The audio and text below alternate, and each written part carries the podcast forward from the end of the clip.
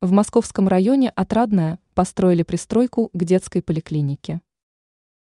В российской столице уделяют большое внимание здоровью детей и взрослых. Специалисты возводят для них современные медицинские учреждения. По информации ТАСС и О. Председателя Мозгостройнадзора Игорь Войстратенко сообщил о завершении строительства корпуса детской поликлиники номер 110.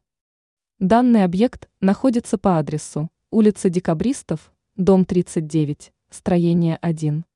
Отмечается, корпус состоит из семи этажей. Его площадь составляет 5,3 тысячи кв. м. Известно также, что данный объект был построен благодаря средствам городского бюджета.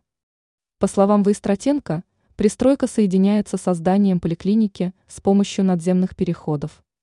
Он также отметил, что специалисты провели проверку, в результате которой стало известно о том, что объект полностью соответствует документации.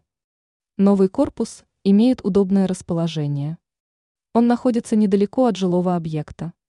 Кроме этого, в пристройке созданы все условия для пребывания там маломобильных граждан.